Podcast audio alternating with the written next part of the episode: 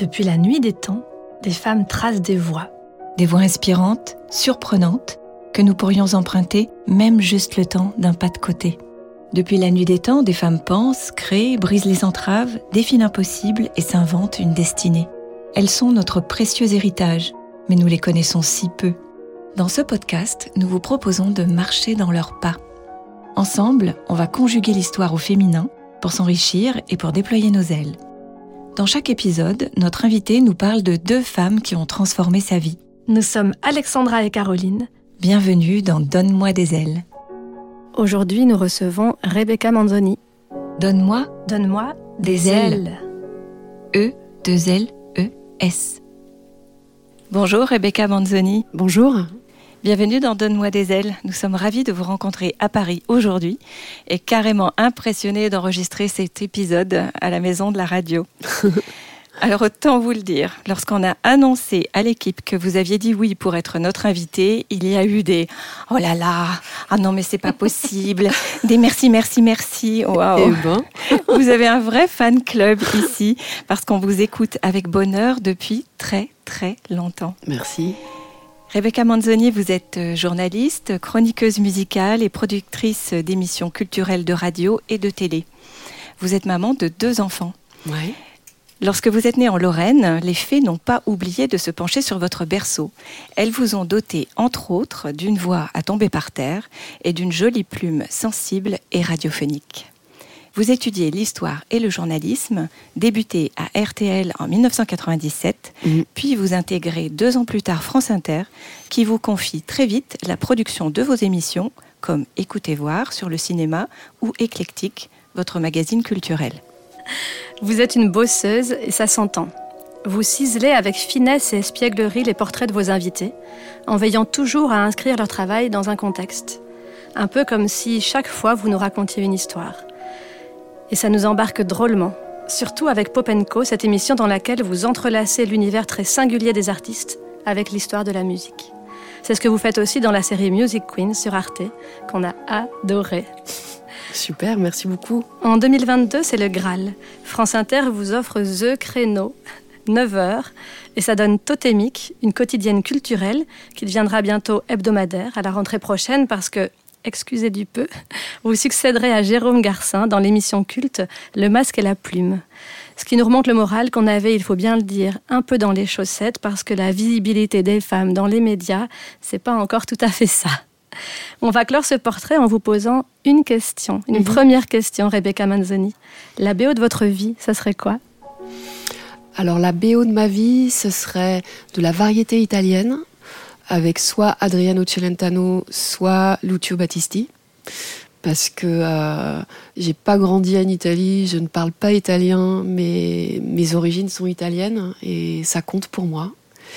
Ce serait aussi euh, de la pop symphonique de Divine Comedy, euh, parce que ça correspond à, à une bande son euh, de la vie que je partage avec l'homme de ma vie.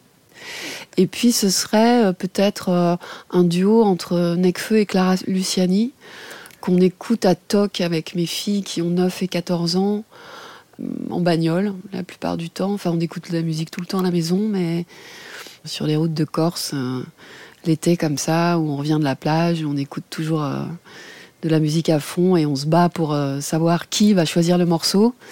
pour moi, cette chanson, c'est la fin de journée, le, le jour un peu déclinant, tout le monde heureux, euh, les cheveux pleins de sel et une promesse de spritz à l'arrivée. Donc, euh, des bandes-sons qui correspondent aux gens que j'aime, en fait. Mm. Alors aujourd'hui, vous avez choisi de nous présenter deux femmes très rock'n'roll, la chanteuse Debbie Harry et l'écrivaine Chantal Pelletier. Donne-moi, donne-moi des, ailes. E2LES. Debbie Harry est la plume et la voix du groupe Blondie, connu entre autres pour son tube au succès planétaire Heart of Glass. Mais il serait bien dommage de réduire cette artiste à une icône pop. D'abord parce qu'elle est une musicienne qui ose le mélange des genres avec beaucoup d'intuition. Et aussi parce qu'avec son âme rebelle, elle est d'abord punk. Pourtant, rien ne l'a prédestinée à une telle carrière. Née à Miami en 1945, elle est adoptée à trois mois et grandit dans le New Jersey. Mm. Bien trop à l'étroit dans cette existence conformiste de la middle class des années 60, elle rêve en grand et s'échappe à New York à 20 ans. Elle chante d'abord dans plusieurs groupes, puis, inspirée par la bouillonnante scène artistique new-yorkaise, elle crée Blondie en 1974 avec son compagnon, le guitariste et photographe Chris Stein. Le groupe se fait connaître pour son mélange éclectique d'inspiration rock, punk, pop, rap et même reggae. Il réussit le tour de force de transformer ce qui est pris à l'époque pour une faiblesse, avoir une femme au micro, en une véritable opportunité. Car Debbie Harry fait la différence en incarnant une féminité à contre-courant des conventions sociales de son époque. Son look hyper sexy et totalement décomplexé démontre que la beauté ne cantonne pas les femmes au rôle d'objet, mais peut être utilisée comme un pouvoir. Et ça marche. Le groupe rencontre un succès international dès la fin des années 70, enchaîne les tubes et vend plus de 40 millions de disques, notamment le mythique album Parallel Lines. Debbie Harry performe ensuite en solo, puis apparaît au cinéma. Elle a publié sa biographie Face It en 2019. Aujourd'hui militante pour l'environnement, elle continue d'aller de l'avant et de faire de la scène, malgré une vie en montagne russe et un succès qui ne sera plus vraiment au rendez-vous au-delà des années 90. Debbie Harry nous laisse un héritage précieux, avoir défriché une voie de liberté pour plein de chanteuses, comme Madonna, rien que ça, qui la considère comme une rôle modèle. Alors, Rebecca Manzoni, pourquoi avoir choisi de nous parler de Debbie Harry? Déjà, pour toutes les raisons que vous venez d'énoncer, en fait. Et puis, euh, parce que c'est une image qui m'a marquée. Cette fille euh, blonde platine, avec un sourire. Euh, un sourire qui racontait, euh, en tout cas pour moi, c'est comme ça que je le voyais, la fille pas dupe, le Mhm. côté un peu je vous emmerde tous.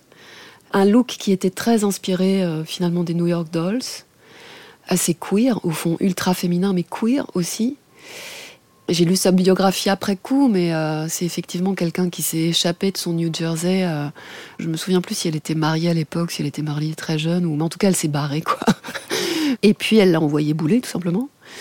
Et elle a fait son chemin et elle est arrivée dans ce New York qui est une espèce, qui est une espèce de, de chaudron assez dangereux en fait, enfin, qui a rien à voir avec le, le New York euh, lycée qu'on connaît aujourd'hui. C'était un endroit, euh, euh, il y avait plein de, de squats, euh, la drogue circulait énormément. Donc euh, elle est arrivée là-dedans et puis oui, elle a fait son chemin dans la musique en restant elle-même et en s'imposant et en imposant aussi euh, une façon d'être féminine ou queer, c'est ça qui est intéressant, Euh, dans un univers qui était quand même euh, évidemment très masculin depuis toujours et où les modèles de femmes dans ce registre, je pense notamment à Patti Smith, étaient plus du côté de l'androgynie. Et elle, elle a déboulé, il y a, cette pochette de Parallel Lines dont, l'écrivaine Maëlys de Kerangal parle beaucoup mieux que moi d'ailleurs, parce que rien que la description de la pochette qu'elle fait de Parallel Lines, avec Debbie Harry au premier plan, ses gars derrière, les poings sur les hanches, bien ancrés dans ses mules, avec la, la pointe de ses cheveux noirs. Et elle raconte même, alors pour moi c'est Maëlys de Kerangal qui parle, mais c'est l'une des héroïnes, que euh, la mère d'une des héroïnes trouvait que ça faisait mauvais genre. Et moi, mauvais genre, c'est vraiment une expression que j'ai entendue, une de la part de ma mère, une expression que je détestais. Euh, mais voilà, qu'elle s'impose de cette façon-là. euh, je viens du punk, je, je fais aussi du rock, de la pop, je mélange tout. Et je vous emmerde, quoi. Enfin, ça me plaisait énormément. C'est drôle parce que hier, je scrollais sur Insta comme ça, un peu tardivement, comme plein de, comme beaucoup de monde. Et je suis tombée sur une vidéo d'elle euh, au festival de Glastonbury, comme ça. Je sais pas quel âge elle a aujourd'hui, Debbie Harry. Je pense qu'elle doit avoir 70 ans, un truc comme ça. Et elle déboule sur scène avec ses cheveux blancs, sa mini-jupe en strass, son t-shirt CBGB, donc euh, club punk mythique de New York, je veux dire là où le punk est né, quoi. Et elle s'est mise à chanter et je me suis dit waouh. J'ai trouvé ça vachement bien que à 70 piges, elle revienne comme ça avec sa crinière blanche après avoir été blonde, sa mini jupe et qu'elle balance son titre, quoi. Et hum, c'est des, femmes comme ça qui donnent l'impression que, que tout est possible, déjà. Et elles ont l'audace de vivre euh, ce genre de vie pour plusieurs. Je leur suis très très reconnaissante de ça, quoi. Ça fait partie des femmes qui, qui comptent dans ma vie. Avancer dans la vie en se disant que tout est possible, c'est pas rien quand même. Et elles contribuent à, à faire exister cette idée. Et à la portée, hein, encore aujourd'hui, cette, euh, cette représentation de ce qu'elle dit, la contre-culture, c'est désobéir. On la sent encore désobéissante aujourd'hui. C'est assez dingue ça. Et ça, je pense qu'en nous, même si on n'est pas forcément capable de vivre une vie aussi trash que la sienne, parce qu'elle a été trash à certains, à certains égards, c'est bien d'avoir une petite fenêtre qui dit qu'on peut désobéir. Ah bah évidemment. C'est ça qui est génial avec euh, ce, ce, genre de figure et ce genre d'artiste.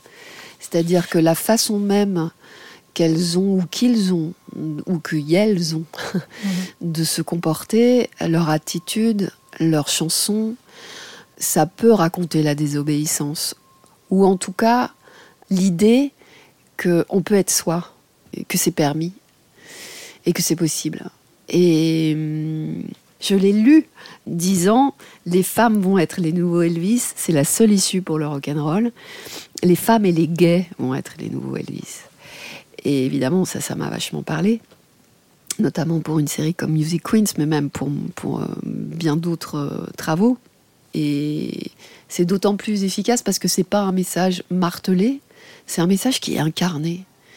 C'est de l'ordre du ressenti. Donc euh, ça, ça a encore plus d'impact, quoi. Ils n'étaient pas nombreux, les, les groupes à l'époque, dans lesquels avoir une chanteuse, c'était une carte maîtresse. Qu'est-ce que vous Qu'est-ce qui a pu se passer euh, de magique avec Blondie pour que euh, elle finalement l'égérie, la voix, euh, elle, ça, marche en fait le succès vienne? Il y a l'évolution même du groupe vers un registre plus pop, du côté aussi de, de, musique qui était très populaire en ces années-là comme la musique disco et en allant aussi vers des musiques émergentes comme le rap dans ces mêmes années du début des années 80.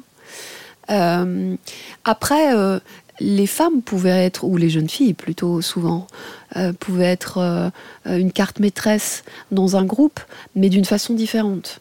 C'est-à-dire euh, en étant vraiment façonnées la plupart du temps vers, par, par des hommes beaucoup plus âgés. C'est le principe de la poupée de cire, poupée de son, comme dirait l'autre. Mais cette figure-là d'une fille qui est autrice et co-compositrice des paroles, qui dit un jour je t'aurai euh, parce que je te désire, qui dit euh, oh là là, lui il est lourd, euh, je l'ai largué, ça, me gonfle. Enfin, une fille qui ne soit pas que dans la supplique, même si elle a une voix très très aiguë, par exemple. c'est ça qui était assez inédit. Après, elle est arrivée aussi à un moment dans ce New York bouillonnant où tout avait l'air possible. Par moments, il y a des, il y a des circonstances qui s'alignent euh, euh, autour de quelqu'un. Et ensuite, pour le coup, elle a, effectivement totalement ouvert la voie à la possibilité d'une identité euh, féminine ou queer pour faire de la pop et du rock. ce dont c'est très très très largement, enfin que, que, Madonna a énormément pompé. Après Madonna, elle a puisé dans tellement de, d'icônes américaines, comme d'ailleurs, d'une certaine façon, Lana Del Rey le fait euh, dans un autre registre aujourd'hui.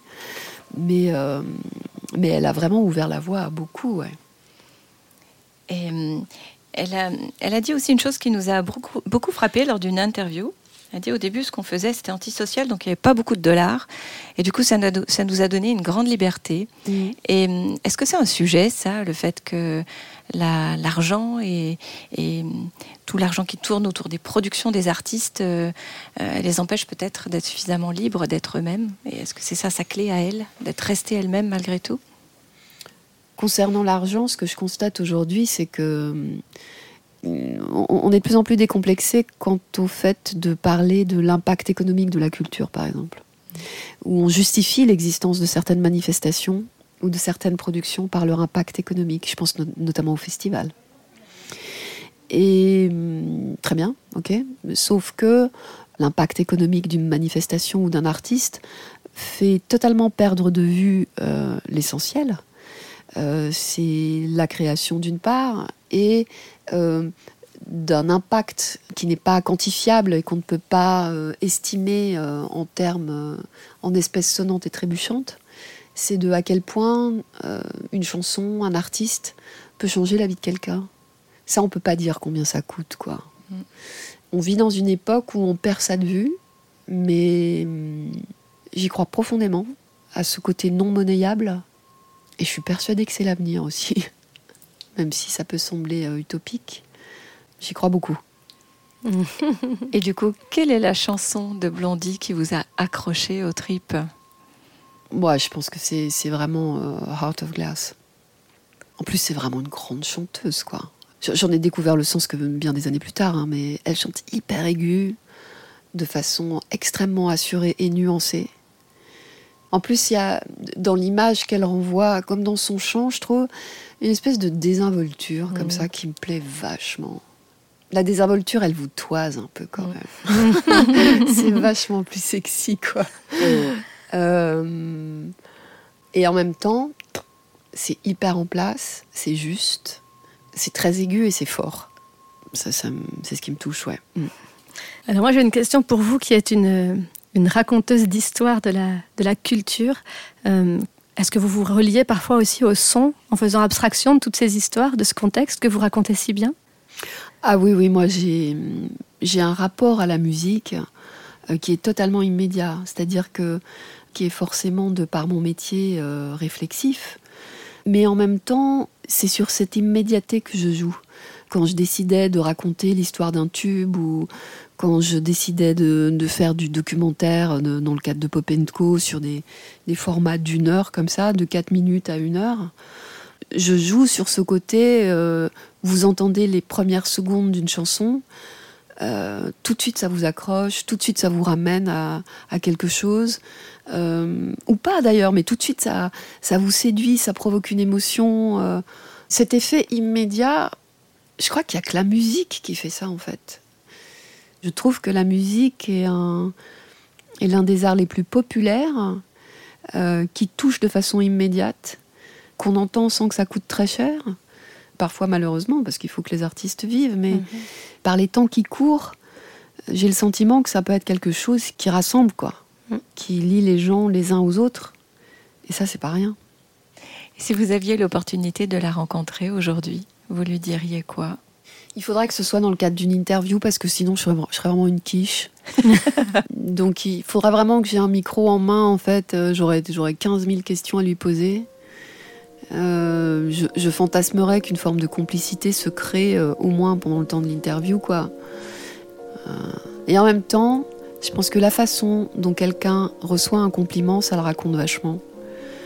Donc, euh, je verrai si ça la touche ou pas, si ça la touche pas du tout, non pas parce que ce serait moi, mais je serais un peu déçue parce que les gens qui sont blasés de ça, ça craint quand même. Mm.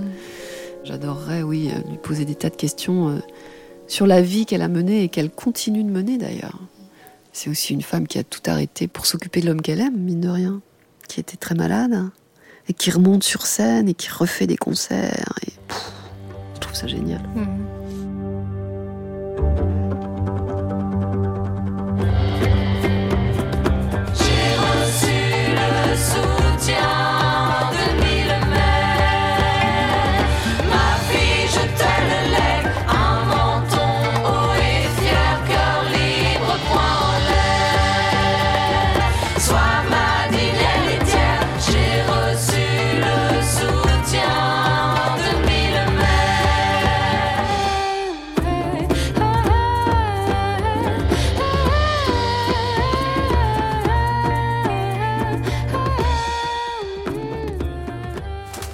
Comédienne, romancière, scénariste, metteuse en scène et éditrice, Chantal Pelletier entame sa vie en 1949 dans une existence qui l'ennuie. Fille unique de parents paysans nouveau venus à la ville après la guerre, elle s'invente des existences et rêve beaucoup pour s'évader. Cela deviendra le fil rouge d'une vie bien remplie. Dans ce milieu populaire, l'école lui apprend à lire bien sûr, mais surtout à aimer lire. Quand elle quitte Lyon, sa ville natale, pour étudier la psychologie à Bruxelles, c'est la première échappée d'une longue série, pour cette femme map-monde qui confesse qu'elle n'aurait sans doute jamais écrit si elle n'avait pas tant voyagé. L'Octobre, son premier roman, est publié en 1976. La même année, elle crée à Paris, avec les sœurs Martine et Elia Boeri, un trio féministe et humoriste de café-théâtre, les Trois Jeannes, qui connaît le succès pendant près d'une décennie dans toute la France ainsi qu'à l'étranger. À la fin des années 90, elle écrit son premier polar sur commande et se met à aimer ça, parce que, dit-elle, c'est un genre qui lui permet de mettre toute son énergie sur papier. Elle crée le personnage de l'inspecteur Maurice Less, un flic daltonien, dépressif, solitaire et infirme du cœur, et raconte ses aventures dans une trilogie dont Le Chant du Bouc, qui reçoit le Grand Prix du roman noir de Cognac en 2001. Elle se prête au jeu et publie d'autres romans policiers comme Tiré sur le caviste en 2007, qui est adapté au cinéma par Emmanuel Berco. Mais celle qui se révèle chanteuse de rock refuse de se laisser enfermer dans un genre. Elle parcourt tous les univers avec brio. Amoureuse des mots, passionnée de cuisine et de voyage, elle se régale en dirigeant au début des années 2000 la collection gourmande Exquis d'écrivains et en organisant pendant quatre ans avec Olivier Rollinger le chapiteau Toutes les saveurs du monde dans le cadre du Salon du livre Étonnant Voyageur. Son univers compte à ce jour plus de 20 romans, de nombreuses nouvelles, des essais, des pièces de théâtre et une vingtaine de scénarios. Son dernier roman, L'ourson, est sorti en février 2023. Alors, Rebecca Manzoni, pourquoi nous parler de Chantal Pelletier aujourd'hui? Parce que je l'aime. et pour énormément de raisons. Déjà parce que notre rencontre a eu lieu grâce à une absente qui s'appelait Chris, qui euh, a vraiment marqué l'histoire de la radio à bien des égards, en tant que femme déjà. C'est vraiment quelqu'un qui compte dans l'histoire de la radio parce que la radio a une histoire. Et la voix de Chris, à une époque où ce qui n'était valorisé, c'était que les voix graves, son espièglerie, son brio, son inventivité, euh, le fait qu'elle ait pratiqué la radio vraiment comme un art, c'est quelqu'un qui compte beaucoup pour moi. Et euh, il s'avère que Chantal Pelletier a publié chez un petit éditeur qui s'appelle Les Éditions des Busclas un livre qui s'intitule À cœur et à Chris. Et dans ce livre, elle part des obsèques de Chris et elle remonte le temps de leur amitié parce qu'elles étaient, euh, je pourrais dire, comme sœurs. C'est par ce texte que je suis entrée dans la littérature de Chantal ce texte m'a bouleversée. Parce que je l'ai trouvé très poétique, parce que euh, je trouvais très belle cette idée de remonter le temps, parce que euh, je trouvais que ce qu'elle disait de leur amitié. En plus, le, livre a paru à un moment où le mot de sororité n'était pas. Euh, on l'utilisait peu. Et cette femme a vécu des sororités, avec Martine Boéry par exemple aussi, dès les années 70 avec les trois Jeannes évidemment. Et ça, ça m'a énormément touchée. Et hum, donc j'ai fait le, portrait de Chantal Pelletier à l'occasion de, de ce livre qu'elle a publié euh, sur son ami Chris. Et hum, c'est l'une des rares invitées, ça m'est arrivé deux fois dans ma vie, dont je suis devenue très très proche parce que euh, je considère que quand on est trop ami euh, avec quelqu'un, on l'interviewe mal. Et donc je pourrais plus interviewer Chantal, à mon grand regret. Mais euh, les circonstances déjà donc de notre rencontre comptent beaucoup. Elle m'a recontactée après la diffusion de cette interview. Elle m'en a raconté les circonstances. Elle l'a écouté avec son éditrice sur un banc. Je crois que ça les a émus beaucoup. Et on s'est revus, et c'est une femme passionnante. C'est quelqu'un qui est capable d'aller au bout du monde pour voir euh, une éclipse de lune, quoi. Je trouve ça génial. Elle a un sens de l'amitié euh, que j'ai rarement vu. Enfin, j'ai la chance de, j'ai la chance de connaître des gens comme ça. Son écriture me, touche beaucoup parce que je trouve qu'elle a un côté euh, à la fois poétique et sans après, assez gouailleur. Et puis ça me parle parce que euh, il y a notamment des livres qu'elle a écrits euh, sur des cinéastes comme Jean-Luc Godard et là l'ourson c'est Orson Welles où il y a cette idée que le cinéma nous raconte qu'il aide à vivre. Alors c'est énoncé très simplement mais c'est beaucoup mieux développé au fil des pages qu'elle écrit. Et ça, c'est, ça me parle énormément. Je me sens honorée de la connaître, en fait, Chantal Pelletier. Elle dit que la nourriture est un enjeu politique. Elle est née juste après la guerre, la privation n'était pas loin. Et un des aspects importants qu'elle pointe dans la cuisine, c'est son métissage obligé des aliments, mais aussi des cultures. Mais bien sûr que la cuisine, c'est politique. Toutes les injonctions autour de l'assiette aujourd'hui, euh, le fait qu'on soit, qu'on mange de la viande ou pas, le fait qu'on boive de l'alcool ou non, euh, bien sûr, tout ça, c'est politique. Et elle en a fait d'ailleurs euh, deux romans absolument géniaux. Une dystopie notamment.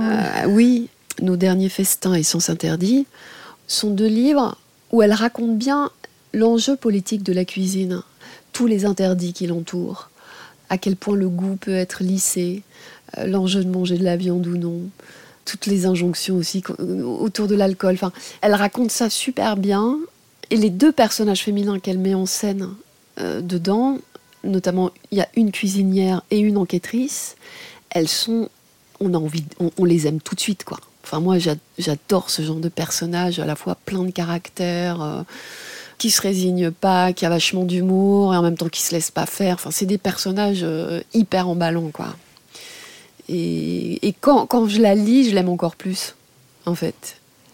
Et elle disait que euh, elle écrit pour poser des questions, parce qu'elle n'a pas toutes les réponses. Et vous sentez ça, vous, à la lecture? Est-ce que c'est ça aussi qui vous emballe? Oui, parce que c'est pas du tout quelqu'un de, donneur de leçons. Euh, je trouve que c'est une très très belle façon de définir le geste d'écrire un livre.